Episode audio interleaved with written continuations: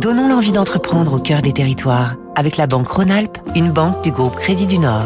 Fabrice Lundi, rendez-vous ce matin avec une petite marque de luxe connue pour ses bougies parfumées, mais elle a choisi la discrétion. Elle a 60 ans cette année diptyque à cause de la première boutique boulevard Saint-Germain à Paris et ses deux vitrines en angle de rue. Oui, le quartier latin est aussi un territoire d'excellence. À l'origine, trois amis artistes, designers, peintres, architectes qui se lancent dans la création de tissus et de papier peint.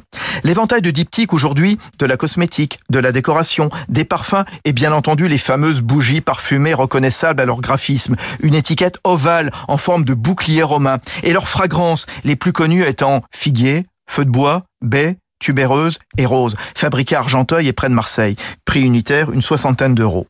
Diptyque, ce sont 70 boutiques, dont certaines sont fréquentées par des stars internationales de la chanson, du cinéma, du rap américain. Mais on n'en saura pas plus, la marque est discrète, pas de pub d'ailleurs. Fabienne Moni, la directrice générale.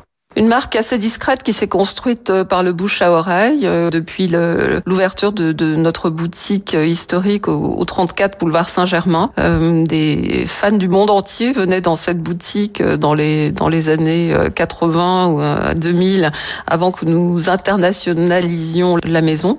Effectivement, nous privilégions la créativité plutôt que des développements plus marketing.